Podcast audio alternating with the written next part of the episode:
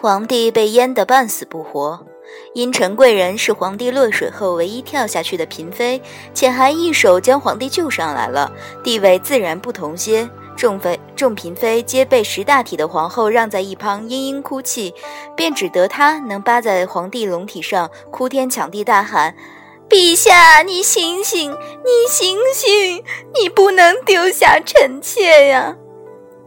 花爸捂着胸口吐了一口血，喊两句又吐了一口。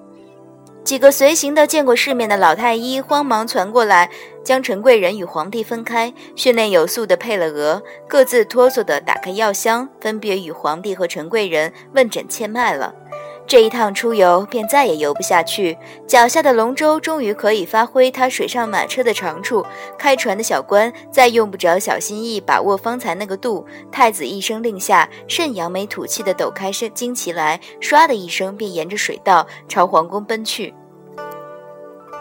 我窝在船尾处，招了那与我请元贞的小宦臣讨了壶白水，元贞的劫算是度化了，却大不幸连累东华与那位落水美人生生错过。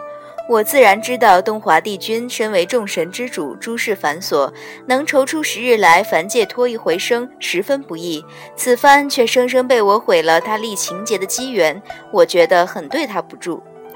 擦了把汗，喝了口白水。元贞这趟事，本上神做的终归不算利落，虽则做的不利落，好歹也做完了。掐指算一算，在凡界我已待了些时日，渐今的凡界却也并不比当年更有趣味。我揣摩着，明日去皇宫后的道观，同元贞那道姑亲娘道个别，算有始有终，我便该回青丘了。但如今我身上没一寸法力，如何会青丘，倒是个问题。然凤九先前与我说过了六月初一，委托护法旦待东华遇着他一心爱慕的女子，他便也该走了。此番东华的命格虽被略略改了些，但终究同他没甚大干系。还不说他今日冒着是性命之忧救东华于水火之中，该报的恩情通通都应报完了。我便琢磨着，太阳落山之后去找一回凤九，明日同他一起回青丘。我回紫竹院打了个盹儿。伺候的侍女一双柔柔的手将我摇醒，已经黑灯瞎火了。匆匆刨了两口饭，着他带来一个灯笼，便提着一同去凤九的院子。白日的皇宫已让人打不清东南西北，入了夜，宫灯照着四处皆昏黄一片。似我这般将将在这皇宫里住了两月不满的，哪个台是哪个台，哪个殿是哪个殿，便便更拎不清。拎灯笼的侍女却一路分花拂柳，熟稔得很。我默默地跟在后头，心中一股佩服之情徐徐荡漾。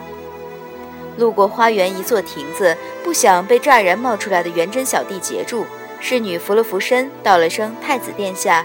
元贞两只手拢进袖子，嘘嘘应了，转头瞟了了我两眼，支吾道：“元元贞有个事情想同师傅商量商量，师傅能不能同元贞去那边亭子里站站？”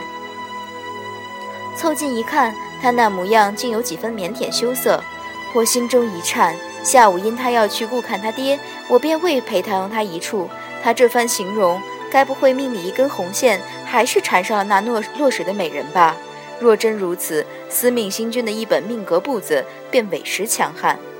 元贞将我领到那亭子里坐好，晚风从湖上吹过来，有些凉快。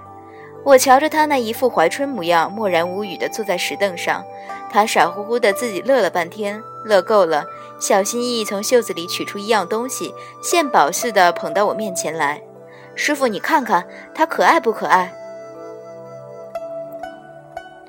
我斜斜朝他的手掌瞟了一眼，这一瞟不打紧，我在心中悲叹了一声：“元贞啊，元贞，你这愁人的孩子，你可晓得你手中捧的是甚？”元贞小弟显然并不晓得自己手中捧的是甚，眉飞色舞道：“今中午船将将靠岸的时候，元贞因要稳住随行的百官，于是落在最后。这小乖乖直直地从天上掉下来。啊，那时他并不那么小，张开一双翅膀，竟有半个厢房大，十分威武，眼看就要压在元贞身上。小乖乖却怜惜人的很，怕伤了元贞，立刻缩得正小的一个模样，撞进元贞的怀里。”端端握在元贞手心里的小乖乖，西天梵净佛祖座前的金翅大鹏，现下化作了个麻雀大小。虽是同麻雀一般大小，却仍挡不住一身闪闪的金光。他在这金光中耸拉着脑袋，神情十分颓靡。听到一声“小乖乖”，便闭着眼睛抖一抖。仔细一瞧，他两腿上各绑了个铃铛。这铃铛是个稀罕物，本名唤作锁仙铃，原就是九重天上用来锁灵禽灵兽的神物。怪不得金翅大鹏不能恢复原身，只能这么小小的做砧板上的肉，任人宰割调戏。中午，这金翅大鹏风从天边飘过来时，我就有些担心，它这么缩手缩脚的飞，难免半空里要抽一回筋。想必我这担心果然应验了，它才能真正砸进元贞怀中吧。我瞧着金翅大鹏腿上的铃铛发神，元贞凑过来道：“这是先前的师傅给的。我十二三岁的时候，道观后有一头母狮子精，哭着闹着要做我的坐骑，师傅就将这个送给我约束那头母狮子精。后来我的这头母狮子精却被隔壁山的一头公狮子精拐跑了，这副铃铛便一直搁着没什么用处。此番正好给小乖乖使。”小乖乖又抖了抖，我点头呜了一呜，诚恳劝他道：“你这考虑的虽十分周全，但你手上的……嗯，这位却是个有主的。你若将它私藏了，待它那主人找来，怕是有些难办。”他皱着脸幽怨道：“所以元贞他要从师傅商量商量。师傅是高人，能不能同元贞讨一讨小乖乖？小乖乖是个灵禽，它的主人自然也很不凡。”元贞一介凡人，寿辰十分有限。待到元贞命归黄土，自然要将小乖乖还给他的。我看了一眼小乖乖，小乖乖在拼命地摇头，但他此番是个鸟，并不比画人时脖子灵活，脑袋一动便牵连的全身都动。元贞将他递到我脖子跟前，道：“师傅，你瞧，小乖乖听说我要养他，也很振奋呢。”小乖乖倒下去做垂死挣扎状。